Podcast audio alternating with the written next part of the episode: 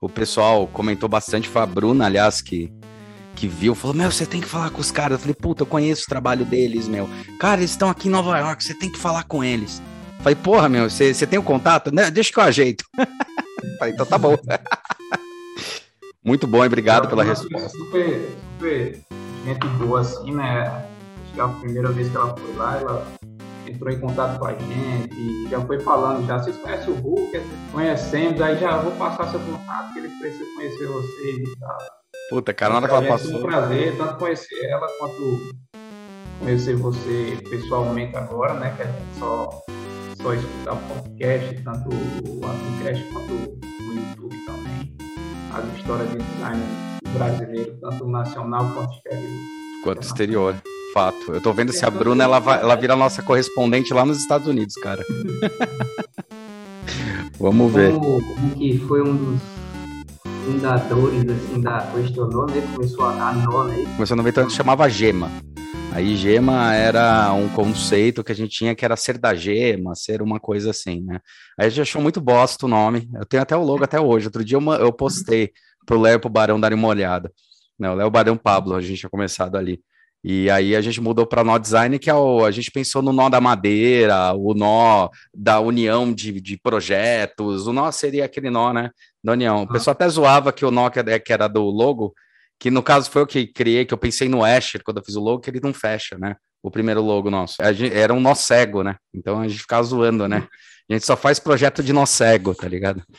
Olá, meu nome é Hulk Genelli, sou professor universitário, design de produtos, sócio criativo da Atom Studios, youtuber e podcaster. E eu tô aqui com duas figuraças, o Clevenson Campelo e o Edson Martoni. E é muito legal porque é, eu já tinha tangenciado esse escritório há um tempo, que tem um nome que eu acho maravilhoso, que é Estúdio Galho, né? E eu acho genial esse nome, porque remete a umas coisas do Brasil, a você pegar o refúgio e tal, eu acho muito legal.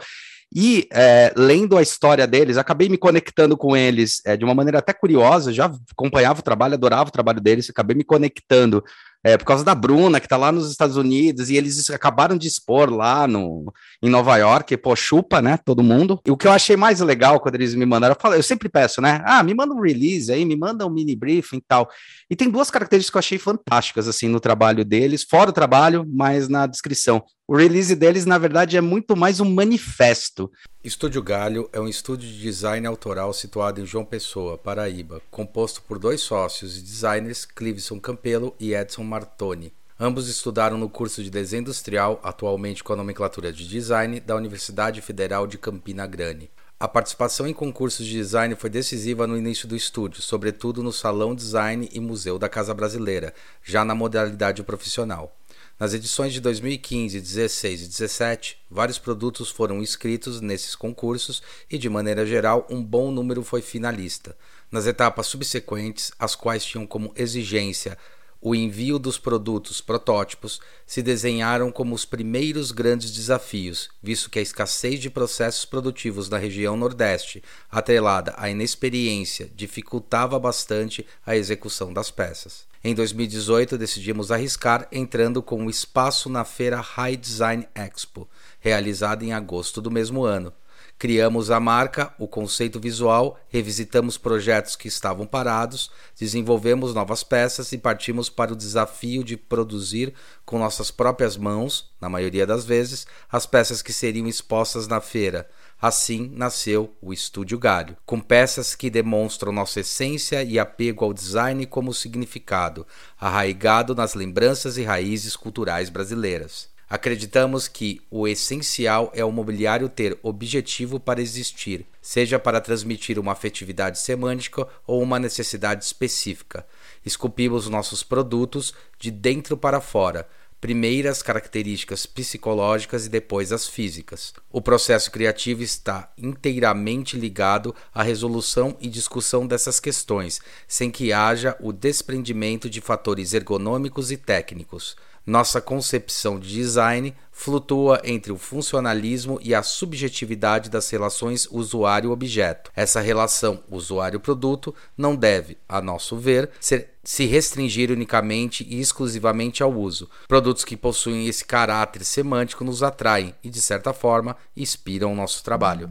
O manifesto de como fazer, de como crescer, de como surgiu a empresa. E tem uma característica muito forte que está vindo nas empresas mais contemporâneas, que é a verdade, né? Então eles não pegam lá no coisa e falam, ganhamos um monte de prêmios, somos fodão pra caramba, que são fodão, ganharam um monte de prêmio, e tal, fala, puta, a gente passou perrengue, foi foda. Aí, na hora que ganhou o primeiro prêmio, a gente percebeu que podia começar. Aí a gente falou, será que vai ou será que não vai? Então, aí começou a fazer essa mistura e surgiu o Estúdio Galho em 2018. Então, é um prazerzaço estar com essas duas figuraças e, mais uma vez, finalmente, saímos da porra do Rio de Janeiro, que só eles que falam, meu. Valeu, galera. Obrigado, é o prazer é nosso. Todo nosso e é um prazer estar com você, Hulk. A gente tem uma admiração imensa, até porque você traz uma informação verdadeira para a gente, na experiência de design, coisa como o Edson disse no papo anterior, que a gente às vezes fica distante, né? Quando a gente fazia faculdade, até 2014 mais ou menos. É. Então, essa informação não chegava direito, hoje tem como essa, essas informações fluir, e da forma que você flui para a gente é muito positiva, né? Vira um recorrente diário semanal, né? Para escutar. Cara, isso é, é, importantíssimo, né? Eu acho que, como a gente estava comentando anteriormente, até, pô, é, como faz falta, né, cara? E tem tanta gente boa. Eu falo que o Brasil né, é um país continental, né, cara? Não tem como você. Eu, eu, eu costumo dizer que, por exemplo, vocês estão fazendo um trabalho aí que para mim, se eu for trazer para São Paulo, eu tenho que importar para São Paulo, né, cara? O Brasil é tão grande, tem tanta cultura tão rica, tão diversificada, que, meu, é, é impressionante como cada escritório de design e, e, e pessoas que trabalham com isso é, em, em, diferentes regiões, meu, trazem a cultura assim enraizada. Aí, quando você faz a miscelânea, você fala, cara, isso é Brasil, né? Não é a palhinha ou a cadeira de madeira, ou. Não, Brasil é essa, essa mistura muito bem azeitada, né? E como é que foi essa loucura aí de começar o Estúdio Galho? E por que Estúdio Galho? É para quebrar o galho mesmo ou não? não, isso foi é, essa questão, primeiramente, só corrigindo um pouco, é, o estúdio é paraibano. Paraibano, Paraíba, tá. Só que ele tem essa fusão, né? Eu sou pernambucano, nasci em Recife, só que me considero paraibano, que eu fui pequenininho para Patos, que é o interior da Paraíba. Então, de lá, praticamente, fui para Campinas fazer faculdade, foi onde eu e Edson nos encontramos. E Edson é paraibano raiz. Isso. Raiz, Catolé. Catolé do Rocha. Então, Catolé do Rocha, cara. Ele tava falando de onde é, ele falou é da bundinha do estado. Eu falei, caramba, mano. É, é. como é que você foi para? Como é que vocês se encontraram, cara? Qual foi a.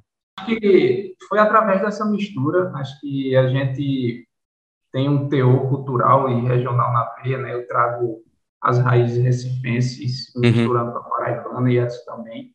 Então, a gente, eu sou um ano a mais que ele na faculdade, eu comecei mais ou menos em 2007, acho que foi 2009.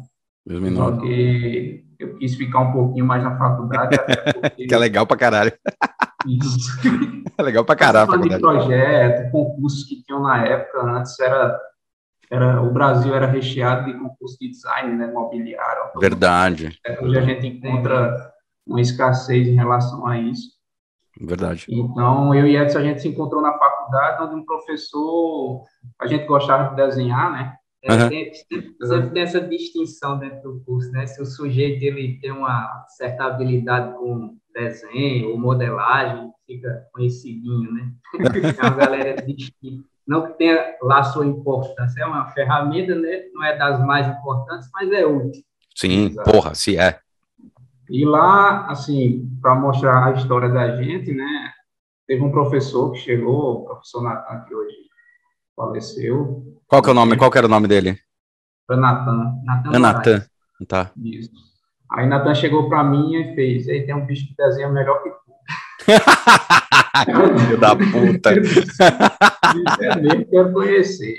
E aí, quando eu fui, é, ele me mostrou, né? Edson, acho que tinha estado no segundo período, terceiro Sim, período, mais ou, menos. mais ou menos. E aí começou uma amizade. Aí a gente desenhava junto e etc. A gente começou a participar. Eu gostava, na época, gostava muito de participar de concurso de design. Hum. Então, o concurso de design era onde eu tinha um feedback de, de profissionais de fora, né, pela curadoria, a gente tinha uma resposta mais, mais ampla em relação a, a, a como é que se diz, ao olhar de um briefing, né? Perfeito. Então, onde a gente teve algumas, alguns resultados positivos, onde você começa a ficar, é tipo droga, você começa a ficar, É verdade, é verdade, é verdade. Não pode ver um concurso que você é verdade. É, quer participar. Então, isso foi uma válvula de escape para mim, onde você tem, na faculdade, você é muito robotizado, né? Uhum. Você tem aquele direcionamento, só que o concurso ele fazia você ampliar seus horizontes quanto design, né? Você pensar em fora da caixa. Então, isso me trazia um, resultado positivo muito grande, assim, por eu ser aluno, né? E, e por trazer mais conhecimento em relação a, a, a ao feedback de outros profissionais. Acho que é mais, é, é, eu acho que é sentir que você está evoluindo para além daquela grade curricular que você está preso ali. Com certeza, com certeza. Coisa do concurso, ter esse feedback de fora, sair dos, dos muros da universidade para conversar com os profissionais fora, mandar o, o projeto, né? Isso é realmente é, enriquecedor para quem está dentro do curso, né? Sim. Aí a gente pode fazer uma, uma distinçãozinha que, como o Clisson era viciado em fazer concurso, eu, eu era o, o, exato oposto disso. eu, é, eu também eu sou assim. estava muito focado em, em, terminar logo o curso. terminar, eu tinha que terminar logo. É, inclusive, os concursos que eu participei, participei foi por incentivo de Clisson, né? É. E, mas assim, era, tinha essa, essa diferença. Por isso eu não queria sair da universidade de jeito nenhum e eu queria sair. Eu queria de todo jeito. Tanto que da minha turma, eu acho que eu fui o primeiro a me formar. Caraca. Quatro anos lá? É quatro anos? São quatro anos lá também? Era, era eram quatro anos, é. mas... Era quatro anos e meio. Quatro, eram quatro anos e meio, né? Mas na época da gente teve, teve duas greves bem pesadas, assim. Aí deu uma atrasada, desblocou tudo, né? É, questão de disciplina. Aí deu uma atrasadinha, no, acho que eu me formei em cinco anos e mais ou menos cinco anos e meio. Foi mais ou menos isso. Nossa, deu uma eu bela atrasada. Eu só, só saí porque não tem para onde ir mais. Ninguém aguentava, só tem mais ir, não. Será que o cara tava quase sendo jubilado, tá ligado? Foi, tentei fazer, acho que me inscrevi quatro períodos, quatro TCCs, né? Só que é. eu queria muito TCC, fazer TCC automotivo, porque eu gostava muito de automotivo, né? Tá. Antes de entrar na faculdade, então já tinha já um, um, espelho em relação a isso. Desde pequeno já gostava. Então foi onde eu conheci, acho que eu fiz o Icon Design para dar um auxílio. Hum, legal. o Márcio. Foi onde eu conheci o Reisner lá. Tá. Desenha pra caralho ali. É... Desenha pra caralho. Reisner é um retardado. Não, Reisner é ponto fora da curva, é retardado. Você tá ouvindo, Reisner? Você é um retardado, Reisner. Eu sei que ele tá ouvindo lá da Alemanha. Mas conheci a galera toda em automotivo. Então, meu TCC, é, os professores eles não queriam pegar por, por não ter experiência na área de automotivo. Uhum. Então, é tanto que eu tive que chamar. Paulo, não queriam pegar? Por isso que eu fui adiando o TCC, por não ter experiência na área, etc. Então, eu tive que chamar Paulo, que hoje ah. ele está na Ford, né? Para poder participar da banca e dar esse, esse feedback. Esse na... Isso, exatamente. Nossa, que absurdo, que absurdo. Então, só que antes de sair da faculdade, contando um pouco do, do, do enraizado, né? É, eu já queria, já tinha uma mente para formar, para formar um, trazer uma, uma, uma uma marca tentar projetos autorais, né? Uhum. Eu e Edson, os projetos que a gente mandava para concurso, ele já tinha essa veia cultural. A gente gostava de representar as coisas daqui do, do, do Nordeste, trazer o Nordeste. Cara, puta, eu bato palma para isso de vocês. O, o Brasil todinho. A cultura brasileira. A, isso, exatamente. Assim, a gente explora bastante o Nordeste porque a gente é daqui, né? Mas, é. Assim, gente é, mas é, é isso que eu ia, isso até que eu ia comentar, porque assim, infelizmente, né, a gente tem aí um eixo bem filha da mãe, que é sudeste, né, Rio, São Paulo, e às vezes alguma coisa do sul, e tem bastante, eh, tem muita gente do nordeste, de várias regiões do nordeste, cara, fazendo trabalho, assim, surreal, né, em relação a isso.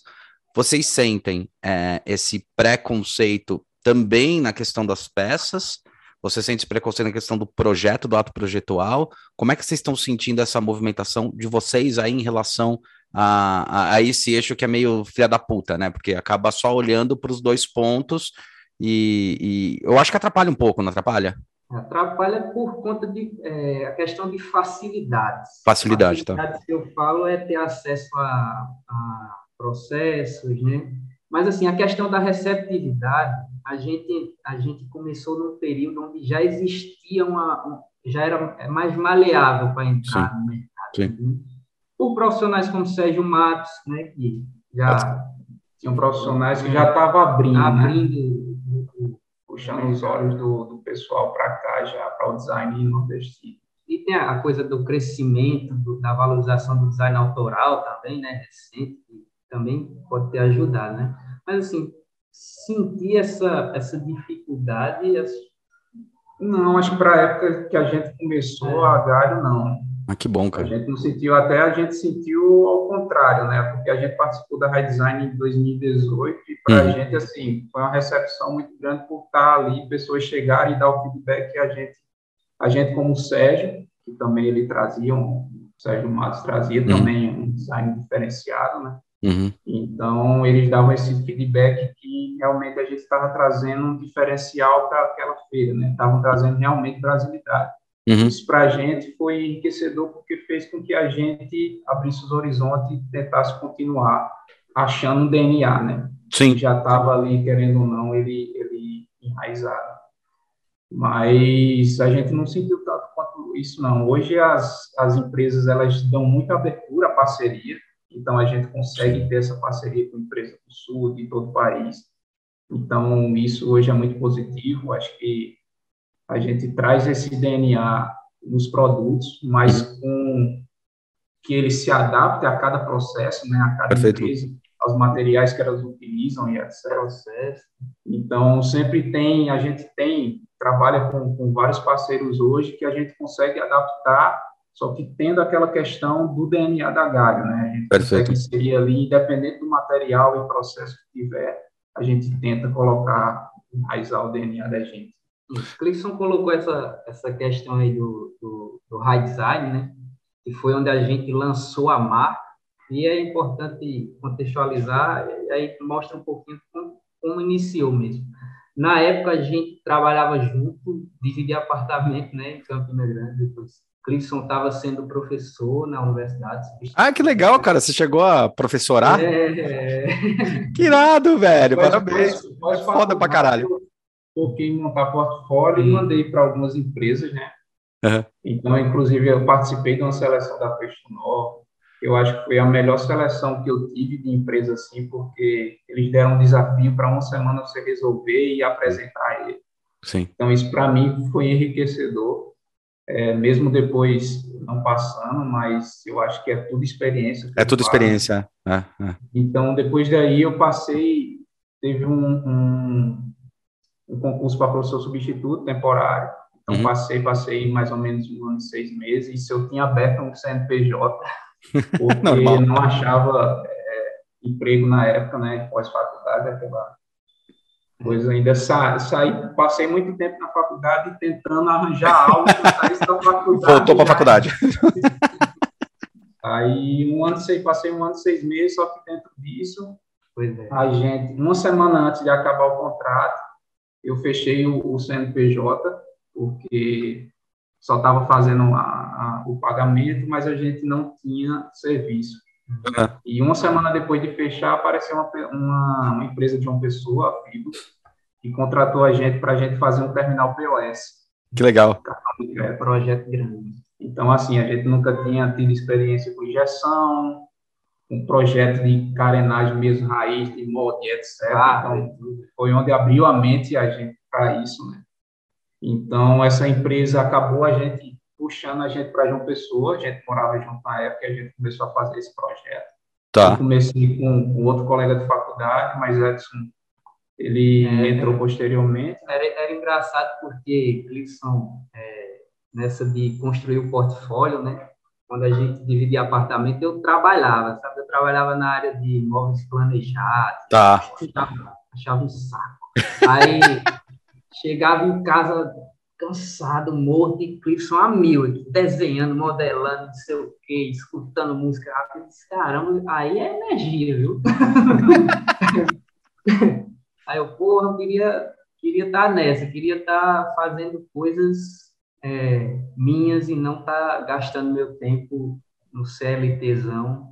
É porque quando você faz o planejado, acho que, sei lá, cara, essas coisas planejadas ou esses trabalhos que a gente pega, eles, sei lá, três, seis meses você já pegou o esquema, né? Você já teve a curva de aprendizado, né? Não, é, e minha função era, era um pouco ingrata, assim, sabe? Eu trabalhava mais... Levar café. Não, eu trabalhava, não, assim, não, aí, aí é sacanagem, né?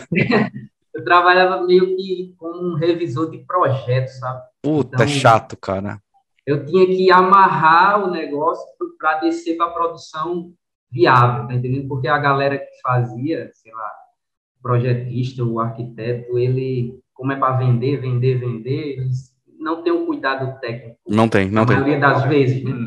Então, Sim. vinha muita bronca e tinha que ir lá no local, revisar medidas, rever os projetos, mas enfim. Aí, quando a gente começou a pegar esse projeto, né, esse projeto que o Clisson citou aí do terminal, que começou a demandar tempo, quando eu chegava em casa à noite, que a gente ia trabalhar nele, full, né, e aí o negócio foi andando, foi, foi, foi crescendo, Clisson teve que vir primeiro aqui para João Pessoa, para estar tá lá na empresa, para estar tá acompanhando o projeto, para estar tá tratando com o pessoal do modo, na rabeira desse projeto aí vieram outros né, da, da, da Fibos, e aí eu vim de lá, eu larguei, eu larguei o trabalho. Cara, isso... Sai disso aí vem-se embora. Meu, isso aí é tão, cara, isso é tão importante, cara, quando entra um cliente que vai te impulsionar para a gente. A gente também começou com peças autorais lá atrás, né? E o que começamos a fazer uns móveis também, mas é aquela coisa, né? Tipo, não paga as contas, é foda, né? Puta, é, é punk começou com perfumaria, né? Quando a gente pegou a Avon uhum. e daí começou a pegar em carreira, falou, puta, graças a Deus, porque daí entra um FII mensal, entra pelo menos uma estrutura mais, mais alinhada para isso. Cara, como é que e qual que é o de, hoje qual que é o vocês chama, falariam ou, ou considerariam o DNA da marca de vocês? Porque tem um negócio muito legal no discurso que lembrou muito uma ativação que a gente fazia no, no Nó, né, lá nos primórdios, né, e eu uso até hoje essa ativação para começar qualquer projeto, que assim, antes de se pedirem para projetar um copo, antes de pensar um copo, pense no ato de beber água. E vocês falam muito sobre esses atos, essas semânticas, essas coisas, para que a construção seja um resultado desse, desse planejamento, desse pensamento conceitual e dessa estruturação. Esse que é o DNA, como é que funciona? É, assim, a Galho, começando, né, um pouco sobre, sobre o estúdio mesmo. A Galho o nome surgiu, primeiro que a gente tinha uma empresa já, que é essa que a gente foi montando, né? Perfeito. Então, a gente tem uma metodologia que a gente foi criando durante o tempo. Sim. E a gente amadurece muito o projeto. Então, a gente formou essa coisa de você tem um galho, você cria folhas, flores e frutos. Então, é um amadurecimento projetual. Então, hoje a gente não desenha aqui, já passa por 3D, a gente deixa ali, ali por ano e vai discutindo, vai tem um tempo prolongado para fazer isso. É, maturação, né? O tempo de maturação de projeto. Maturação. E o que a gente busca muito é justamente a questão que você falou, né? A questão do significado do produto, não é só a, parte, a função primária de uma cadeira ou secundária em si, mas sim a, questão semântica do significado do que ela traz. Né? Flusser na veia, né? Isso, exatamente. É justamente aquela história, né? A gente brinca muito que o produto da gente, a gente coloca uma alma nele, né? não é só o corpo em si. Sim.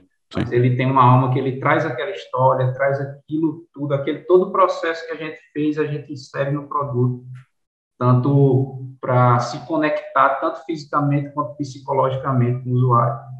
Então, uma das coisas que a gente tem em mente assim que puxa muito o DNA, que você que você, vocês podem ver na, nos produtos da Sim, gente, sim. É Aliás, Instagram, galera, tá embaixo deles, hein? Seus filhos da puta. Ah. É a questão justamente da nostalgia, né, da afetividade que a gente traz. Então, tem muita questão de memórias que a gente traz de quando era pequeno, os nomes que cada cultura trazia. É, isso é legal. Você vê cara. isso com a Badoc, o celeiro, tem o Chico, que o Chico a gente lançou para Lovato, que é justamente aquela brincadeira da rede, né? Que é. se fosse o barco e tal. Então, ele traz esse, esses sentimentos de memórias que a gente viveu, né? E que também despertam em outras pessoas quando vê esse produto. Participou, uhum. querendo ou não, aquela, aquela historiazinha, aquela referência, participou de uma infância ou de um momento da vida. Então, a Galha, ela tenta trazer isso, né? ela tenta justificar semanticamente o porquê da gente estar tá fazendo aquilo, não, não é só para sentar, não é, é só para ter outra função, mas sim também ter uma história por trás disso. Hum, então, a gente tinha um, um, professor, que é o Wellington, um, ele dava tanta cadeira de estética e semântica, então ele focava muito nessa questão do produto centrado no usuário e trazendo essa questão do, do, do da parte psicológica, né? Perfeito. Então, da parte da semana do significado de cada coisa, não só do, da história do produto em si, mas o couro, o material, se você está inserindo no produto. Então, tudo a gente pensa de uma forma que se conecta com o conceito geral. Uhum. Então, por isso que a gente demora muito desenvolvendo, porque a gente tenta, querendo ou não, maturar isso para se conectar bem antes de da gente lançar o produto. É, porque então, tem. O DNA da galha ela se forma basicamente nisso aí.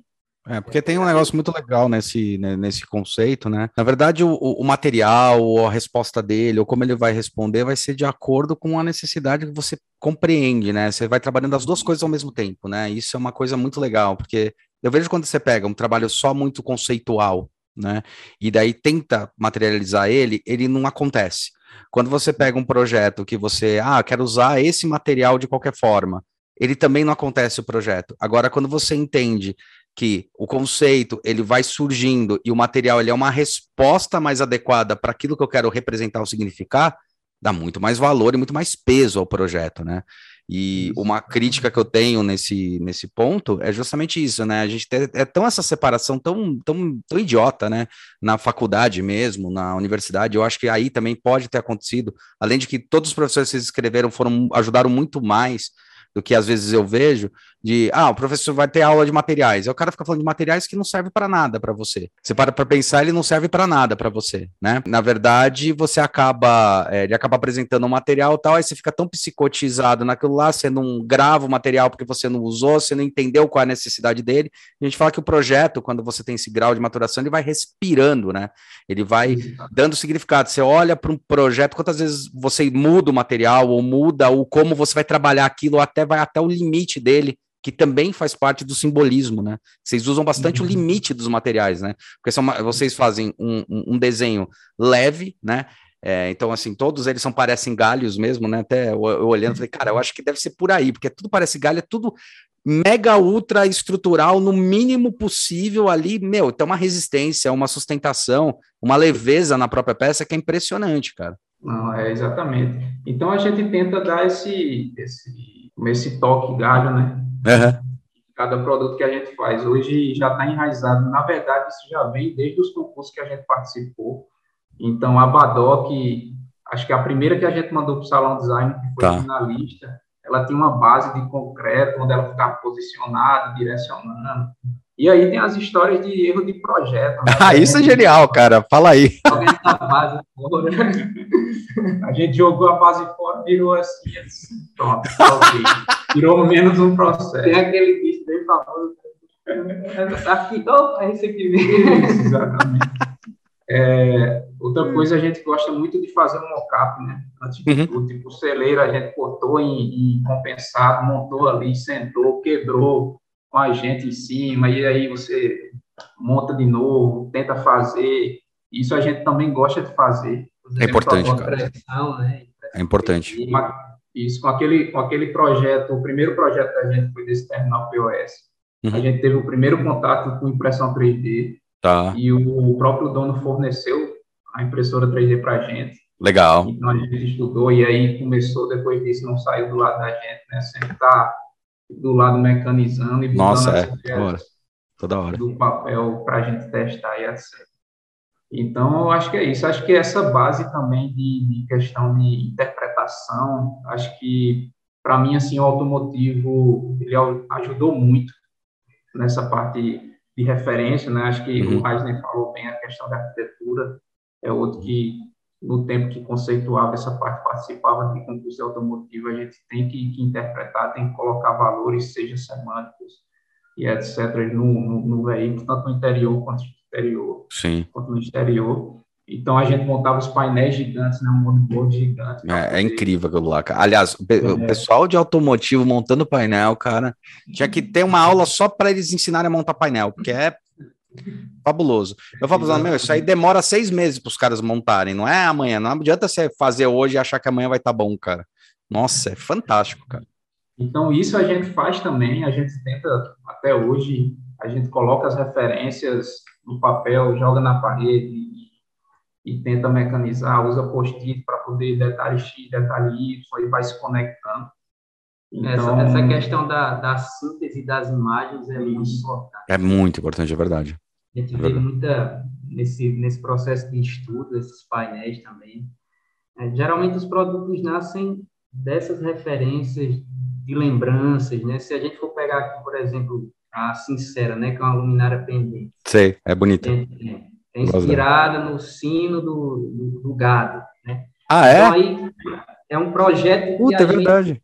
Que, que, engloba basicamente todo o DNA da, da empresa, porque a gente trabalhou desde o nome até o significado dos materiais na composição da peça. Né? Puta, então, animal. Por, por que sincera, né? Por que uma luminária se, se chama sincera? Se ela é inspirada no, no chocalho do boi, aqui na região eles dão o nome do chocalho de sincero, ah, é? ele entrega a localização do gado em meio à vegetação, tá entendeu? Então tem essas pequenas ligações, essas nuances que a gente sempre busca explorar, né? Uhum. Aí a questão dos materiais, que tem o barro, tem a madeira e o couro, né? A questão do, do da terra, do, do, do, animal, do vegetal, né? Isso isso é, ela é a interpretação do todo, né? Isso. Você vê que ela, ela coloca essa parte do, do que Edson falou dos materiais é, envolvido também com a relação em relação ao ambiente onde o animal está. Você vê a cúpula de cerâmica. Que é umas coisas que, assim, no high design surpreendeu o pessoal. Uhum. Assim, é uma, isso é de cerâmica feita artesanal, ela realmente é feita artesanalmente. Puta, que legal. Então, ela traz a questão da terra, né? E a madeira, ela traz a, a questão da vegetação e o couro, a, a questão do, do animal. Então, animal. temos três coisas além do significado do nome. Então, essas, essas, esse significado, essas misturas que a gente gosta de colocar no produto. Quando a gente participou do High Design, assim, a primeira marca lançou em 2018, a gente ia participar do Paralela Design em janeiro. Sei. Só que quando foi mais ou menos em março, a gente a gente estava com outra empresa, a gente largou outra empresa praticamente para poder fazer essa, essa, realizar esse sonho, que era uma pendência que a gente tinha, a gente já fazia como, como passatempo, né? A gente gostava de desenhar e desenhava a parte do mobiliário e a gente viu que estava misturando muito mobiliário com projeto de produto, com, com marca, né? A parte de brand que a gente fazia tá. também, impressão 3D e etc. E a gente resolveu separar isso. Uhum. Foi onde surgiu a, a Galho. E surgiu a gente sem protótipo nenhum. Uhum. Surgiu a gente é, prolongando para participar do High Design, que era mais ou menos agosto. Então, a gente teve que fazer desde marca a produto do zero. Então, a gente montou uma oficinazinha aqui no apartamento mesmo, uhum. adaptou é, esmerilhadeira, com furadeira, furadeira vertical, e a gente foi fazendo. Além de a gente sempre teve contato com artesãos daqui do Nordeste, então Puta, isso é legal. a universidade sempre deu esse auxílio. Então é um, é um, é um profissional, o artesão, ele dá muita experiência para a gente em relação à, parte do material, do ofício em si, né? Uhum. Então, isso também deu abertura a gente a, a, a agregar isso também no DNA, a questão do, do couro, da argila em si. Então, essa conexão a gente conseguiu fazer os produtos e levou para o design. Tem um perrengue aí no meio, né, que é aquele perrengue que a gente é, sempre tem quando está começando. Então, a gente passou um mês em Recife para sair de lá, porque tinha uma empresa que estava entrando como parceira, que é a Arte Pedras, que está com a gente até hoje. Então, ela fez um estampo de mármore, a gente levou os produtos. Que legal. Chegando no, no High Design, a gente conseguiu apresentar é, a galho do jeito que, que a gente queria. Caralho. Os produtos a gente pegou todos na paleta de cores, a gente quis captar do cenário daqui do Nordeste mesmo. Então, são nove no total, cada um com seu nome peculiar. Que legal. Ela está relacionada também à, à, nomenclatura daqui, né? Breu, é, Sertão, Mandacaru e etc. Meu, isso então, é... fez uma paleta de cores, nove é cores. Dentro disso, a gente, no High Design, a gente teve um feedback muito positivo em relação tanto ao design dos produtos quanto à brasilidade que a gente trouxe para o evento. Sim. Então, esse feedback fez a gente continuar, já que eram, a gente estava arriscando, né? Jogou tudo pro alto da outra empresa, vamos investir esse dinheiro. Mas é, cara, é sempre assim, cara. Sendo um foco é foda, meu. É, é sempre assim. A gente não tinha, não tinha nenhum produto construído, né? Tinha todos os projetos, alguns a gente desenvolveu na época, né? E aí, para fazer é aquela coisa, eu acho que 70% do que foi executado saiu das nossas mãos, assim os outros 30 a gente terceirizou, alguém fez a parte de cerâmica. É. A gente trabalhou muito, muito mesmo nessas peças que a gente apresentou no High Design. Sim. E como o Clisson falou, esse feedback foi muito importante porque pô, quando a gente chegou na feira, você dá de cara com aquele, aquele monte de imóvel tipo, com referência nórdica. Dinamarquesa, é, é, Isso, é, é, acabamento perfeito. É. Porra, a gente chega, baixou assim, se encolheu, né? primeiro, primeiro, primeiro dia a gente tava encolhido. Tá? Os dois um olhavam para o outro, certo? Aqui, vamos ver o que dá no segundo dia. Aí no segundo dia foi que a gente foi tendo um, um maior alcance, é tanto que a gente recebeu. Primeiro que a gente foi com é, uma coisa errada foi que a gente não sabia como cobrar. Não Normal, cara. Alguma faculdade não, ensina essa porra? Não ensina, cara. Não precificou corretamente. Então a gente já se lascou aí, né? É. A gente já se lascou aí porque chegou lá com a tabela de preço e outros designers chegavam para conversar com a gente. Tá barato, hein, isso aí. É. Aí, o bom é isso, é, a bom de feira é justamente, principalmente para a gente que estava começando com produto autoral, Sim. E os, os outros designers chegavam e conversavam com a gente, dizia da experiência, falava sobre logista e etc. Então, essa experiência a gente carregou até hoje, a questão de precificação, como precificar e etc. Então, a gente se lascou lá, pegou muito pedido. A gente não tinha um processo alinhado, Perfeito. porque a gente fez um ali, outro ali. Primeiro que a gente fez um processo em Recife, outro em João Pessoa, outro em Campina, ou seja, três pontos. Uhum. E outra coisa, a gente é, desenhava produto que utilizava três processos, no caso materiais, uma madeira, metal, cúpula, é, madeira, metal, couro ou cerâmica, por exemplo. Então tá. é um, um ali, outro ali, outro ali. Sim, é, sim. A montagem, era, a montagem era num local, a pintura era em outra, a gente é isso aí. Todo, era uma, uma confusão. Mas assim. Então, assim, graças a Deus a gente conseguiu entregar em dezembro todos os pedidos. Então, mesmo sem. Mas ajustou o preço na hora do pedido ou não? Não deu, né?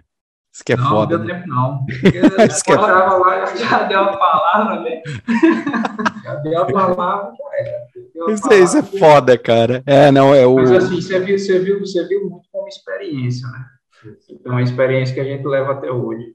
Mas, assim, a gente passou muito perrengue lá, estourou o cartão e etc. Isso ficou endividado, os preços do sim, sim. Comprou, Meu, eu, eu, eu, tenho que conhecer alguém que não teve escritório e que não ficou endividado. Tenho que conhecer alguém. Se ele falar assim, ah, eu tenho escritório, não fiquei endividado, eu falei, cara, querido, acho que você não tem escritório. Desculpa. você faz freelance no máximo. E a gente, quando foi para a Rádio Design, a gente passou 20 dias em São Paulo, né? Porque a gente foi antes para ver fornecedores, para tá. pegar contatos, é, implementos das, das, peças e tudo mais, para ter já, quando a gente voltasse, ter contatos para uhum. viabilizar a produção de possíveis pedidos. Né? Uhum. Então, esses 20 dias aí, fez um frio inacreditável em São Paulo. A gente está acostumado com o calor aqui de uma pessoa, né? Sim. Assim, mas, no fim das contas, não, deu, deu, certo, deu certo. Deu certo. Aí foi aí, através dessa experiência e do feedback que a gente teve, que a gente resolveu dar continuidade a esse sonho. A gente parou a outra empresa, que era justamente a que pagava as contas, Sim. Serviços, os serviços.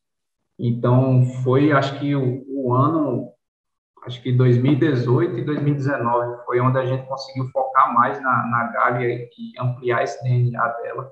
ajustar todo o processo de fabricação. Então, a gente conseguiu alinhar.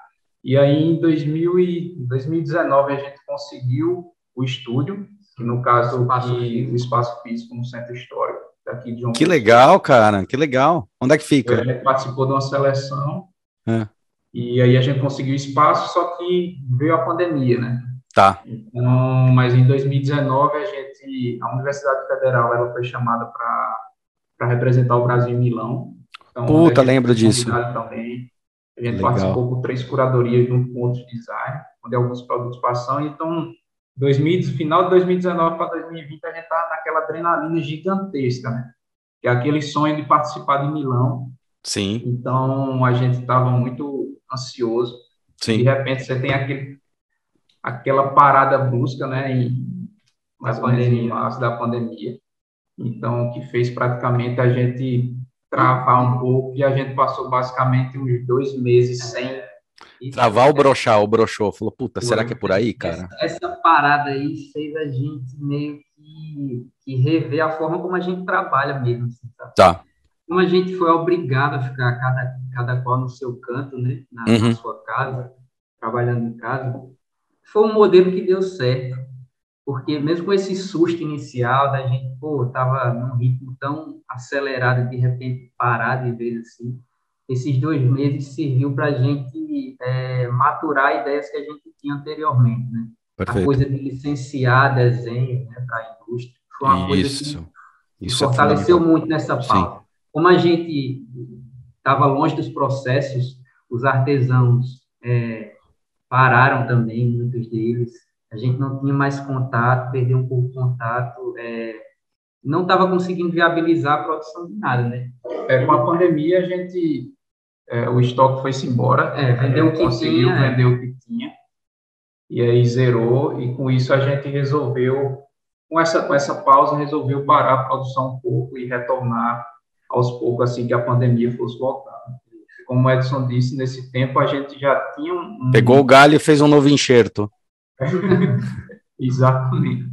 E no, nesse período de Milão, a gente já estava estudando uma estratégia em relação à empresa, quais empresas elas teriam abertura para design e desenhar e etc. Tanto da parte do, do, do exterior, né, lá na uhum. Itália, as empresas que estariam no estado, quanto daqui do Brasil. Então, a gente já tinha feito esse mapeamento, já estava com essa estratégia de, de, de, também ter tanto produtos produzidos pela gente, quanto essa parte de parceria com as empresas por, por royalties. Né? Uhum. Então, acho que é como o Edson disse, a pandemia ela fez acelerar isso aí, onde a gente Sim. entrou em contato com várias. Sim. Hoje a gente tem, está aumentando essa, esse número de parceiros, né? A gente tem a Cabana aqui, que recebeu antes mesmo da, da pandemia, ela abriu portas, e hoje é quase da família, querendo ou não. Isso serviu para a gente se conectar e abrir o horizonte para outros estados, tá. no caso, a gente Legal. conhecer mais outros estados, outros processos. Então, a gente conseguiu agregar mais, mais, mais conhecimento em relação ao uso de outros materiais. Então, isso abriu horizontes. Hoje, a gente a gente quer um dia voltar a produzir. Hoje a gente produz, está voltando alguns produtos do portfólio da gente, a gente consegue é, Vender, né? retornar né, a venda própria. Só que hoje o objetivo a gente está focado mais na parte de parceria mesmo. Quer também abrir um pouco a questão de você ter e, conhecer, além de conhecer a parte de, de, cada empresa, cada, cada essência de cada empresa do, do Brasil, né, brasileira, a gente também insere um pouco de sementinhas do DNA da gente, né? Sim. Vai distribuindo em cada... A própria Cabana mesmo, essa experiência inicial que a gente teve, é uma empresa de imobiliária externa daqui de uma Pessoa. Tá. Eles valorizam bem essa questão do, do design assinado, né, de peças assinadas. Então, eles receberam uns projetos nossos e esse primeiro contato que é interessante. Você está lá no chão de fábrica, você vê as questões técnicas, você vê que o desenho tem que se adequar a certos processos. Tudo isso é, torna o próprio processo de, de, o próprio processo criativo mais efetivo, sim, porque você é. acaba desviando de coisas que vão tomar tempo lá na frente. Né? Fica mais assertivo. Você já desenha para a empresa ciente de muita coisa, né? Sim. Então, quando, quando a gente teve esse contato e viu que, que é possível ter um, um, um produto comercial que vai vender muito, mas que tem o, o, DNA da nossa marca, do nosso desenho, né? O design da Galho, é possível, né? E isso é possível estando junto da, da empresa, conversando, conhecendo o processo, né? E foi a primeira. Daí, como as peças da gente, por, por intermédio da Cabana, participaram de feiras também da, da Abimad, né? Abimad.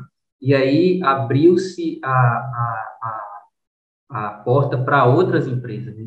A, aí a gente tem a, a Lovato, a o Mestre Artesão, então foram todas empresas, é uma de Curitiba, né? Isso, porque assim, a gente começou com a, com a Arte Pedras, né? Isso, acho que a Arte Pedras foi a, a primeira que, que uhum. abraçou a ideia. A gente. Uhum. A parte, ela chegou com a proposta da gente fazer uma, uma a reutilização de resíduo, então ele tinha uma que quantidade legal. imensa de resíduo de mármore, granito e etc. Então a gente foi lá, quantificou tudo, né? quanto de, a, quanto a quantidade de peças, o tamanho de cada peça. Sim. Então a gente teve que colocar isso no relatório para saber o que usar, e tanto que surgiu a ilha. A ilha ele é um formato justamente assimétrico, né? Então uhum. o pedaço que você tinha ali, você conseguia tirar para fazer essa tábua que louco. São tábuas de frio. Isso, tábuas de frios. Então, hoje a gente a gente estamos com ele, a gente estamos com eles até hoje. Né? A gente faz a parte, eles estão até com a marca nova que a gente desenvolveu para eles. Que legal. Que é a, a, a Perrone, né? Então, e outros parceiros, essa abertura que Edson disse também, a questão de a cabana, como ela é aqui próxima, a gente tem como é, trabalhar dentro da fábrica, né, testar o produto e etc. Então, esse contato direto que a gente tem com eles é muito enriquecedor. Com as outras também, só que aí algumas a gente tem um contato mais distante, porque a gente não consegue, não não não está lá dentro da fábrica, uhum. mas é, esse contato direto é muito importante para a gente, que é enriquecedor, né? É, cara, isso aí faz, esse contato aí, eu acho que é o que faz falta, né? No, no nosso processo de, de, de, educação, né? Muitas vezes. É muito distante, cara. Porque é muito engraçado, né? Você vai estudar esse negócio do erro, do processo que vocês falam bastante, e que é, o surgimento de uma ideia, o surgimento de uma solução, tá, em justamente ver esses pontos, é um, é um trabalho de design, né? É esse o trabalho de verdade, né? É entender que. É, eu acho que essa maturidade que vocês tiveram no entendimento de, puta, no chão de fábrica, não quer dizer que ele vai inviabilizar, mas eu posso potencializar um produto que eu tenho. E uma coisa que a gente sempre busca, né, quando tem um, um, um escritório é qual é a minha pastelaria, né? O, ou seja, pastela, aqui a gente fala pastelaria, né? Não sei se faz sentido, mas é aquela coisa assim: o, o que, que a gente pode fazer que pode produzir, pagar as contas e ir bem para as coisas, para estruturar, para que tenha fôlego para a gente começar a criar coisas novas, porque não adianta todo escritório, todo, todo pensamento de design estratégico, pro, projetual, a gente não para, né? Não tem aquela coisa, ah, criei o móvel, pronto, posso fazer um móvel para o resto da vida. A gente é meio inquieto nessa história. Então, descobrir essa pastelaria, fazer essas parcerias, elas são fundamentais e são difíceis de fazer, só com trabalhos muito bons, né? Então, parabéns para vocês, porque é difícil para caramba fazer esse tipo de, de, de parceria porque acaba atropelando, aí às vezes o cara, ele tá todo, quantas vezes a gente foi fazer parceria, por exemplo, em São Paulo isso é um inferno, tá? Isso é realmente uma droga. Você vai fazer parceria, o cara, cara, não, vamos lá, vamos lá, vamos lá, aí você vai na fábrica, entende, conversa, aí, então vamos começar? Vamos, começa, aí você liga pro cara e fala, e aí, meu, tá aí? Ah, não, então, é que eu tive que passar na frente, aí, ah, não, então, putz, quantos? A gente falou, puta, meu, tava ali no hype, a gente já fez tudo e o cara deu para trás porque, ah, não, é que fechou. Ah, meu, pelo amor de Deus, com, com fornecedor de madeira aqui, no, aqui em São Paulo, que tem pra caramba, né? Tem várias pessoas que trabalham muito bem com madeira, é uma merda, né? Fazendo uns móveis tal, fazendo coisa. E daí o cara falou: não, é que eu peguei o pedido aqui para fazer e não deu para fazer o seu. E era assim, um pé de mesa, entendeu? Que o cara tá fazendo, sei lá, para uma empresa e o cara te ignorou. Falou: ah, o seu, ah, não sei, cara. É que você sabe o que, que é? Fala, putz, bicho, isso é muito, muito, muito grave, assim. sabe? Isso dá uma freada. E as empresas não percebem quando elas estão sendo idiotas, cara. Porque isso gera um hype para elas, sabe? Para os pequenos negócios, grandes negócios, empresas, puta, isso gera um hype. Falar, cara, eu invisto em inovação, sabe? É, porra, tem de praticamente de graça, tá ligado? Porque a gente vem e fala, quero trabalhar com parceria, entendeu? A gente vai ganhar junto, cacete, é, né? E o cara, não, não, você tem que me pagar. Depois começa com essa história, mas já teve história do. Não, é, você tem que pagar. Porra, imagina que entrar parceria, cara. Você vai produzir para mim. Tipo, qual que é o problema, né? Não, veja bem. Porra, legal, cara. Muito bom, muito bom. É, hoje está cada vez mais assim, é, o design conhecido como diferencial, né? Graças a Deus. Mas hoje está mais à tona. Uhum. Então, é tanto que as empresas estão abrindo mais porta, as portas para isso. Então mesmo. Então, o design autêntico, o design como diferencial de mercado. Então, elas começam a abrir portas, acho que nessa, um pouco antes da pandemia também, começou a ter uma, uma abertura maior. Então, essas empresas que ela tem essa abertura, a gente entra em contato já por ela já ter designers desenhando para ela, ela tem já uma abertura maior, né? É uma coisa que a gente gostou muito de estar, porque você tem o contato direto com a indústria ali. Uhum. Então, a gente gosta muito da parte de produção nossa, né? Sim. Porque você também tem experiência, principalmente quando você lida com, com a parte de, de, do artesanato como complementar, né? Então, Puta, isso é, é, é foda, cara, é muito legal. Então, você cresce é, pessoalmente em relação a isso, porque tem toda uma história por trás. Né? Então, a gente fez uma imersão até com, com, com a Berro, que ainda é uma marca para ser lançada, que é de couro, onde a gente fez uma imersão em cabaceiras ah, tá. É, isso. Que lá junto com, com a Artesa, então tem um curtume lá, onde a gente conheceu a parte de curtume todinha e junto com os artesãos, o que cada artesão fazia e etc. A gente desenvolveu o produto para lá. Então é uma marca que ainda vai ser lançada, que é direcionado mais a, a couro de bode, né? Uhum. Então, essa imersão que a gente realmente gosta de estar ali, gosta de estar com artesão, gosta de aplicar um produto, de diferenciar, fazer parte daquele, daquele daquela história em si, né? Então é o que a gente disse, não é só o produto em si, mas toda a história. Não, isso. O, o, primeiro ponto no papel até o, o a parte do, do, da modelagem real.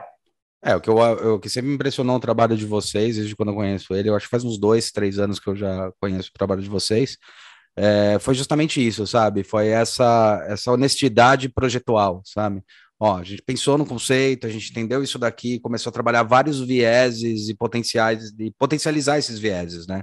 É um, é um trabalho honesto na relação de não é só nosso, foi criado por uma comunidade, foi criado por pessoas que estão juntas ajudando a desenvolver o processo em si. Então isso é muito é muito rico, cara. E é rico também quando você expõe isso, sabe? Isso tem uma importância absurda. Então é, vocês estão de parabéns mesmo, que é animal. Uma coisa que eu ia perguntar é quanto de influência agora os outros lugares estão tendo para os futuros projetos ou para os projetos que vocês estão pensando agora? Por exemplo, quais são os detalhes que hoje você vê no Sudeste, que você vê em outros lugares que vocês adequam, que vocês é, é, capturam para fazer projeto de vocês? Como é que tá, como é que tá esse processo, já que vocês acabam se contaminando sempre numa, da maneira positiva com elementos, com coisas que, pô, quando você começa a viajar para o Brasil, né, e começa a ver essas coisas ricas, vocês estão trazendo isso para o trabalho também de vocês? Como é que vocês estão interpretando isso, Brasil em si, hoje? A gente está bem animado, inclusive, porque a gente vai visitar algumas, algumas fábricas em Santa Catarina, né? Que legal. Então, a gente vai ter contato com uma, uma cultura diferente daqui do, do Nordeste. outro país, cara, é outro país. É, outra, é praticamente outro país. Ah. Então, assim, são horizontes que estão se abrindo e assim, é importante a gente conhecer a fundo para o nosso trabalho mais a própria cultura brasileira dentro dessa variedade, porque uhum. É muito, muito diversa, é uma coxa de retalhos assim, imensa. Assim, a diferença daqui de É um fuxico, né? É, exatamente, exatamente. Daqui de uma pessoa para Recife já é uma mudança inacreditável, assim, é. cultural, assim, de, de costume e tudo mais. Até o sotaque é diferente do recifense para quem mora aqui. Não. É verdade, é verdade. Né? E, assim, a possibilidade da gente viajar para conhecer outros estados e ver ali a comunidade onde a, onde a indústria está inserida, que no caso dessa que a gente vai visitar, é uma cidade menor, né? não é tão, tão grande. Uma em BH e outra em próximo ao Iubá. O Ubá e é. acho que é União, de, União Vitória, uma coisa assim. União de Vitória, tá. Assim, União da Vitória. A gente está, assim, muito motivado para ter contato com, essa, com essas novas referências, essas novas histórias, esse repertório que vai reverberar com certeza nas próximas coisas que a gente vai fazer. Isso é exatamente é a questão que a gente fala até no release que tem no, no portfólio da gente, né? A questão de, de, explorar justamente isso, né? A gente ama design, ama fazer design e eu acho que não é a questão da, da do Nordeste em si, mas de todo o Brasil. Uhum. Então a gente quer realmente mostrar através do nosso trabalho o Brasil em si, uhum. independente da cultura, da ou região, da região, do estado. Então a gente da mesma forma que a gente estuda aqui, que a gente teve uma vivência desde a infância, né? Sim. Mas a gente pode chegar em outro lugar e também explorar aquilo ali culturalmente e trazer aquilo para o produto de uma forma que, que contemple o DNA da, da, da Galho em si. Então, eu acho que essa exploração, essa oportunidade que a gente está tendo de trabalhar com outras empresas de outros estados, de conhecer o, o a missão, o DNA delas, o, a produção, é, os materiais que elas utilizam, que são coisas que alguns têm processos que a gente não utiliza aqui, que são processos Exato. novos que a gente contempla justamente nisso aí, né? A gente complementa. Então, essa imersão total é muito enriquecedora para a gente, está sendo, né? A participação de, de Nova York agora o conhecimento. A gente conheceu a Bruna, né? A Toy Design. Então, a gente ama brinquedos, é tanto que tem a Badoc, etc. Então, quando ela veio falar com a gente, a gente ficou muito feliz por causa disso, conhecer os projetos dela e tal. Sim, sim. Então, é uma coisa que a gente se identifica por a gente também trazer isso, né? A gente que brincava muito, soltava pipa, bola sim. de gude, padoc e etc. Toque, então, essas, essas referências que a gente tem, né? Que não é só aqui, não é. Nome, né? Mas é. em todos os estados ele tem essas brincadeiras, só muda a questão de nomenclatura. É, muda a nomenclatura, às vezes uma coisa ou outra, mas a brincadeira mesmo, a criança é a mesma, né, cara? A, a, a, o lúdico é o mesmo, né? Isso que é muito Exatamente. legal, cara. O lúdico, é, o lúdico é espetacular. Uma, uma coisa que eu fiquei pirando aqui, eu falei, cara, daqui a pouco vocês têm que ser contratado para fazer um móvel para cada região, tá ligado? E depois um para cada estado, falando sobre aquelas características. Vocês quando vocês têm esse olhar muito acurado, assim, muito puro em relação a, puta, o que, que eu tenho daqui que eu posso tirar e é só daqui, né? E fazer uma linha, assim, de imóveis, é, tipo, isso é Brasil, entendeu? E dentro disso, puxando a pergunta, o que, que é Brasil para vocês? Assim, eu vou dar uma definição minha para além do design. É o, é o paraíso mais controverso que existe ao Brasil. Adorei. tem que virar frase, é paraíso mais é, controverso. Porque assim, a gente tem muita coisa boa e elas são assim inumeráveis as qualidades que a gente tem, tanto em possibilidade de indústria, de design e tudo mais, mas em contrapartida a gente dificulta muitas coisas, sabe? podia ser mais interligado, podia ter, ter mais abertura mais conversa entre os estados, entre as regiões, Exato. né? E assim, sem falar de questões políticas, que aí é pior. Ah, ainda nem precisa, nem precisa isso aí. Não precisa falar. Pois é, pois é. Aí a gente vai ter que gravar um, um vai ter que ser uma rave, não podcast. mas é isso, em termos de design, a gente tem tanta capacidade, mas acho que a, a própria indústria, né, falando assim, nossa formação de desenho industrial tem que estar uhum. perto da indústria. Uhum. A própria indústria ela está é, ainda despertando em relação à importância do profissional designer. Sim.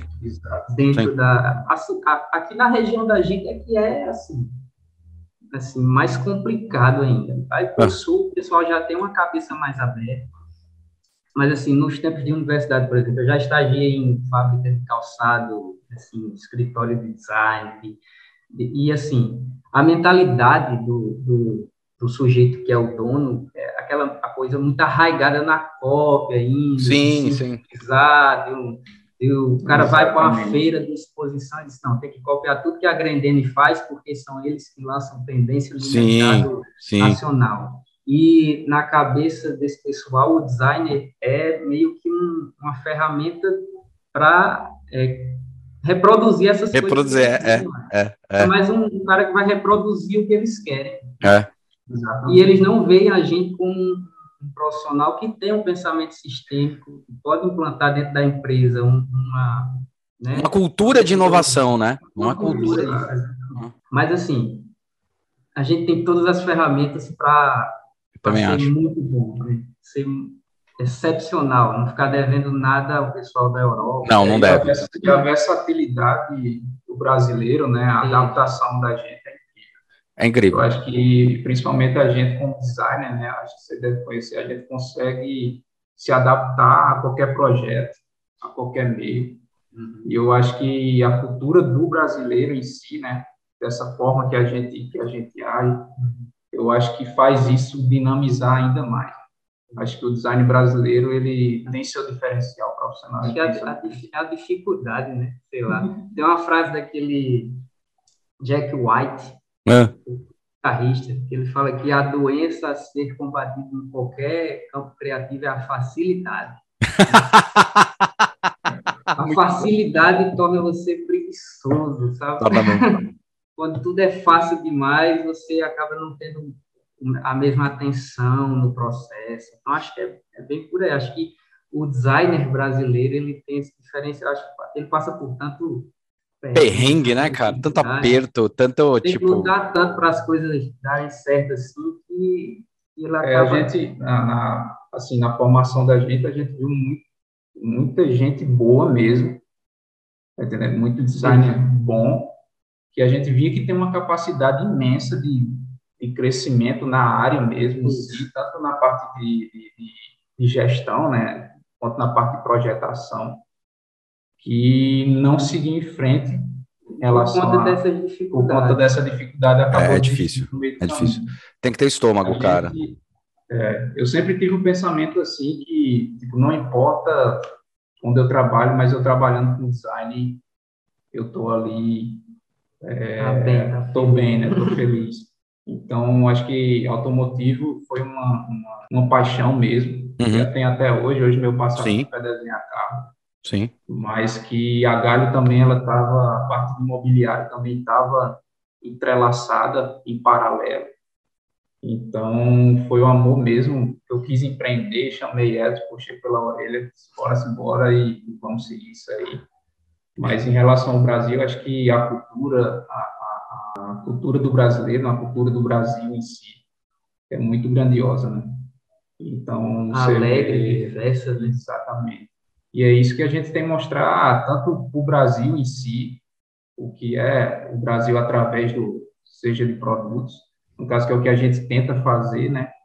Quanto para o exterior também, mostrar realmente. Acho que teve essa exposição do Brasil em Natura Terra Dentro, pela uhum. Natasha. Natasha pela Natasha, grande Natasha. Aliás, quando ela voltar, a gente vai bater um papo sobre esse evento. Ela falou que e volta dia 28, a gente vai encher o saco dela. E eles mostraram muito bem isso, é, através tanto de, de, peças de design quanto de artesanato. Então, montaram uma, uma, uma amostra não só com o produto, mas sim com aquela parte da, da da música, né, uhum. histórias e etc. Então, é, fez, fez a experiência, né, do todo, Exatamente. né, fez a pessoa emergir, é isso aí. Exatamente. E ali, realmente, a gente viu, assim, a primeira participação da gente, a gente ficou muito feliz, mandou os produtos para a curadoria é, e foram aprovados, a gente teve mais dois aprovados, só que não deu para ir por causa de custos e etc. Sim. A gente também não teve, não teve como estar fisicamente, mas a alma da gente estava lá do lado dos produtos agarrados. Normal. Mas ali foi uma forma, essa forma como a Bimóvel, como a PEX está mostrando o Brasil, Sim. foi enriquecedor, né? Sim. já deveria estar tá mostrando isso há, há, há um tempo. É. Mas é uma abertura que está tendo agora que eu acho que vai valorizar cada vez mais o design brasileiro. É, finalmente, cara, porque na nossa época tinha o Brasil faz design, depois ele morreu. Com a mesma pro, pro, proposta, sabe? Aí ele morreu, eu falei, meu, que que tá acontecendo, né? É, não, muito louco, cara. Eu acho que muito bom. O, eu, eu amo, por exemplo, uma coisa que é muito brasileira, que é a gambiarra. Eu acho ela uma coisa estrondorosa, espetacular, né? Exatamente. Eu acho que a gambiarra é o princípio, sabe? De, de toda essa. Usar o que tem, da maneira que tem, para solucionar de maneira inteligente. Forma simples com algo que está na sua frente. Algo, algo que está na sua frente, sabe? A gambiarra, ela, ela, grita, sabe? Aí quando você olha um projeto desse, olha ela, você fala, caramba, meu, tá gritando que dá para transformar, né? E é isso, as empresas começarem a entender que é, na verdade, investir em design é, é investimento, não é custo, né? Isso é, isso é foda, isso é foda. Eu acho que hoje as empresas, as empresas, principalmente sul e sudeste, estão explorando mais essas outras regiões, né, do, do Brasil.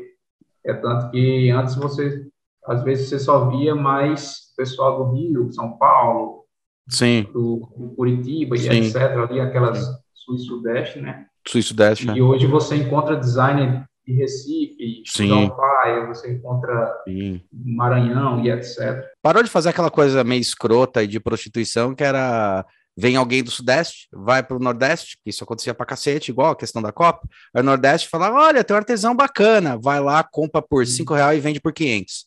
Entendeu? Porra, cara, isso é uma puta de uma filha da putagem, cara. Isso é foda. Mas hoje eles estão valorizando mais essa parte. Acho que o Sérgio, o Sérgio Matos mesmo, ele tem essa parte de consultoria com, pessoal do com o pessoal do Sebrae, então uhum. eles intensificam essa, colocam o design ali para justamente dar aquela consultoria e como eles inovarem nos produtos dele, produto que hoje eles, ele até numa palestra ele falou, produtos que vendiam a cinco reais, hoje ele está 300, 500, 900.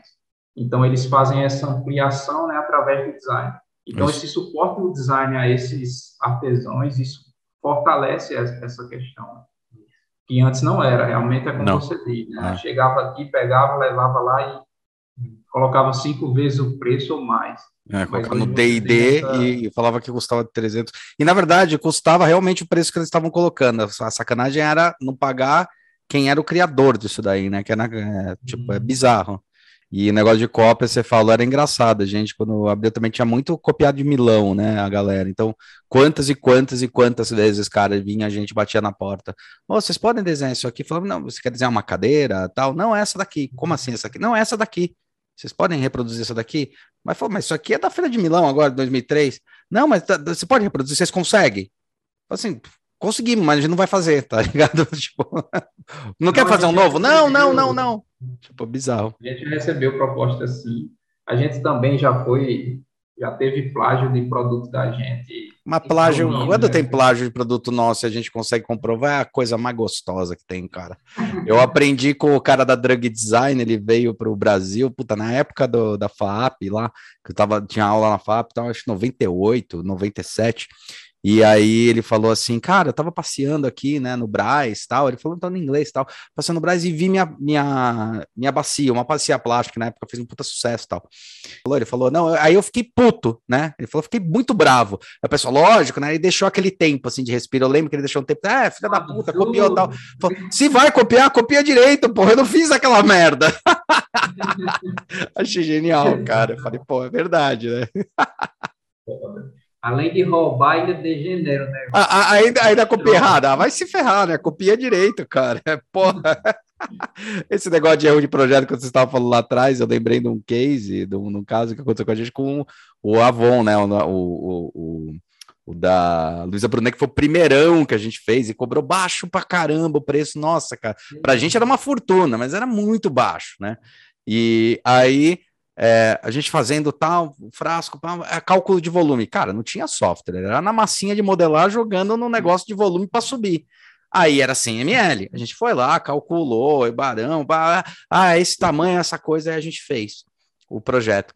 Aí a gente apresentou, aí os caras viram, tal, na hora que tava na engenharia, quando começou a desenvolver, quando tava na engenharia, os caras falaram, puta meu, mas foi uma sacada muito boa essa de vocês, de fazer ele com 65 ml.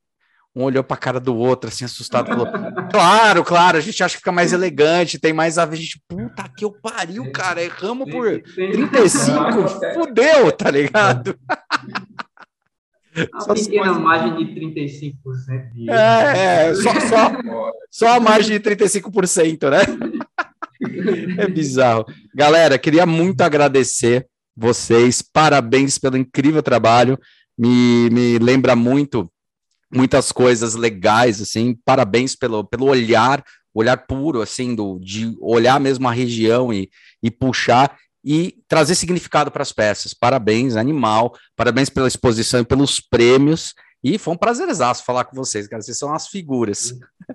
Nossa, não, um prazer é todo nosso. Acho que contar um pouquinho da, da história da gente, gente sempre, se pudesse, a gente ficava aí ó, horas, né? mais tempo. É muita coisa. Se a gente for contar detalhe por detalhe, tem muita coisa para contar. Mas, brigadão, Hulk. A gente agradece imensamente. Acho que você é um profissional que a gente admira muito. Obrigado, cara. Com isso, né? Por trazer Há muito tempo, né? É. Porra, que legal. Da, da, da nota. Então, é, pra gente, eu acho que ter essa experiência também de estar tá contando a história é muito agradecedor pra gente, pra nossa carreira em si. É uma coisa que vai ficar marcada, né? Daqui a 10 anos a gente ter de novo. Daqui a 10 anos já vai ter gravado comigo uns 5 podcasts, cara. Não se preocupa. Se Deus quiser. Mas é isso. A gente agradece imensamente a você. Obrigado, galera. Espero que o pessoal goste. Vai gostar, se não gostar, toma uns cascudos na orelha. Tá no lugar errado. Ah, mas vamos mostrar para todo mundo, né? Olha, Pode escrever. Então é isso aí, galera. Sai na quinta-feira, né? Quinta-feira hoje saiu o podcast. E na segunda-feira subsequente você pode ver a carinha dos dois aí e bater um papo e ver aí a conversa divertida que a gente teve. Bom dia, boa tarde, boa noite e até a próxima.